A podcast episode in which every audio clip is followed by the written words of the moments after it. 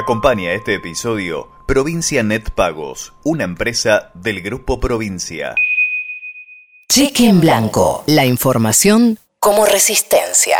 Bueno, el domingo pasado celebramos el Día de la Madre y hubo muchos posteos en las redes sociales y sobre todo una campaña del Ministerio de las Mujeres, Géneros y Diversidad con el concepto, con el hashtag maternidades deseadas, un poco rompiendo ¿no? el esquema en un punto tradicional de la maternidad y obviamente con un guiño a una de las grandes dudas que tenemos en estas semanas, que si el Ejecutivo va a enviar o no el proyecto de ley de interrupción voluntaria del embarazo al Congreso.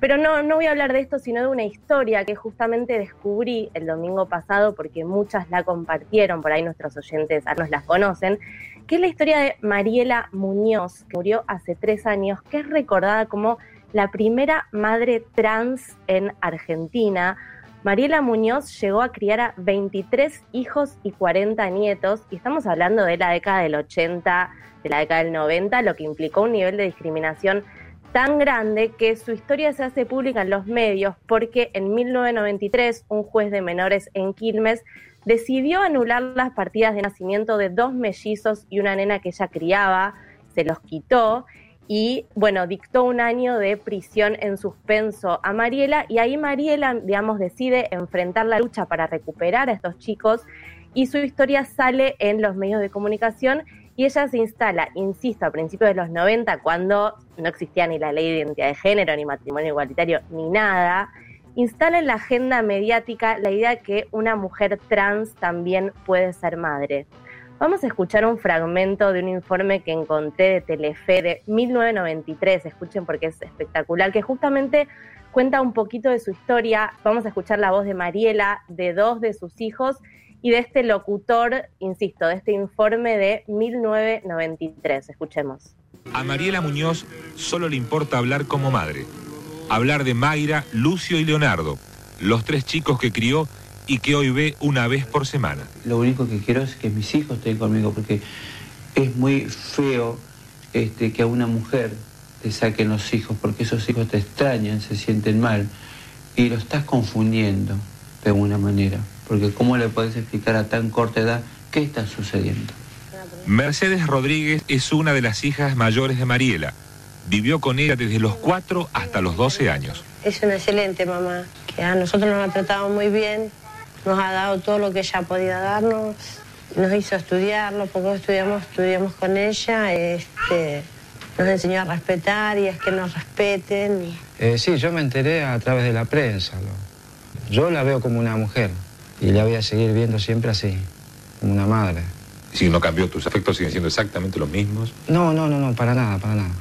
Mariela se ha ganado el apoyo de la mayoría de la sociedad. Y lo que no está claro aún, si estas muestras de afecto provienen porque hay más respeto por el transexual, si es que está imperando la cultura del todo vale o lo que ha prevalecido es el instinto maternal de Mariela.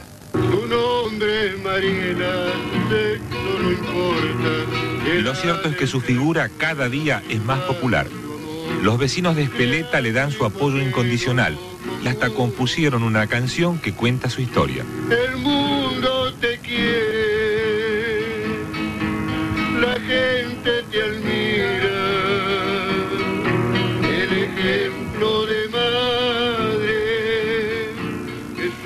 Es una excelente madre de verdad. Es una excelente madre. O sea, el que no la conoce o el que la conoce poco no sabe que realmente es una excelente madre. Pero yo sí la vi y es una excelente madre. Bueno, ahí escuchábamos un pedacito, seguía eh, el informe. Que de 1993. Exactamente, en 1993, hablando de una mujer trans que estaba peleando por sus hijos, ¿no? Eh, les cuento un poquito más de Mariela. Nace en 1943 en Lules, en Tucumán. A sus 14 años, o sea, en 1958, empieza su transición. Obviamente pasó una infancia soportando golpizas, bullying, situaciones muy extremas de violencia. Y a sus 15, ya como Mariela, empieza a cuidar a una mujer enferma que tenía dos hijos y eh, se hace cargo de esos hijos. Después se va a vivir a Florencio Varela a sus 21 años y empieza primero a cuidar un chico de una mujer que era trabajadora sexual y se lo entregó, después encontró a un adolescente en una estación de tren desamparada con una bebé en brazos, se hace cargo de los dos y así llegó a criar a, como te decía antes, 23 hijos y 40 nietos. Mariela murió hace tres años, a los 73 años, vivió muchísimos años más del promedio que viven las personas trans, que es de 35, y fue una de las primeras personas que obtuvo su DNI, obviamente por vía judicial, mucho antes de que existiera la ley de identidad de género. Hay un video que pueden encontrar en YouTube que Mariela va a lo de Mirta Legrand a mostrar el DNI eh, y Mirta dice, bueno, esto es revolucionario, es revolucionario. Creo que es una de las pocas veces que podemos encontrar a Mirta este, diciendo esto. Pero bueno, además de, la historia de Mariela, que insisto, pueden encontrar ahí muchísimo material y es interesantísima, me preguntaba también, bueno, ¿qué pasa hoy, no? ¿Qué pasa hoy con las maternidades trans?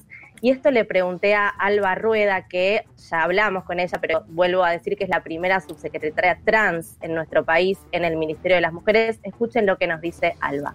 Una de las dificultades vinculadas a la situación de la maternidad trans tiene que ver con los roles y los estereotipos de género. Por un lado, en términos de maternidad, las representaciones de las maternidades son eh, representaciones muy estereotipadas para nuestra sociedad y por el otro lado, las representaciones de las identidades trans en términos de roles de género y estereotipos también eh, son espacios totalmente antagónicos, si se quiere, en, en términos de lo que se espera en términos de representaciones sociales y de roles de género. No se espera que una persona trans pueda maternar. Sin embargo, sabemos con certeza que no solamente material, concretamente, se, lleva adelante a través de muchas experiencias de, maternidad y de maternación eh, por parte de las personas trans, sino que además lo hacemos y lo hacemos perfectamente bien y eso da cuenta de que el abordaje de estos temas eh, para nuestra sociedad tiene mucho que ver con eh, desnaturalizar determinados roles y además poder reconocer la, textura de la diversidad también en las representaciones sociales. Las personas trans, y creo que ahí sí, este, como Mariela Muñoz ha dado un claro ejemplo de lo que es maternar bajo condiciones de vida de muchísimos obstáculos. Y esto se lleva adelante no solo con el afecto, sino también a partir de lo que es el trabajo que podemos encarar en términos culturales, pero también de políticas de reconocimiento, en términos de este, políticas de distribución y sobre todo esto, considerar que la maternidad es una experiencia, es una experiencia vinculante entre las personas y esa experiencia vinculante tiene que ver principalmente con los afectos y las tareas de cuidado. Bueno, ahí estaba, ¿no? Alba hablando de qué significa la maternidad trans hoy, muy interesante. Hay un documental que se llama Amor a Paso de Gigantes sobre la historia de Mariela Muñoz, que se puede encontrar fácilmente, que lo hace una cineasta franco-argentina que se llama María Audraz. Y vuelvo a recomendar un libro que lo trajo Chelo el año pasado, que para mí es la mejor novela de 2019, que se llama Las Malas, de Camila Sosa Villada, que también habla de un grupo de mujeres trans que, bueno, la novela empieza que encuentran un bebé y se hacen cargo de ese bebé. Así que bueno, a mí siempre me gusta rescatar ¿no? estas historias de las pioneras y en este caso es la de Mariela Muñoz, la primera madre trans argentina. Cheque en Blanco, un programa de radio que te escucha. Acompañó este episodio Provincia Net Pagos, una empresa del Grupo Provincia.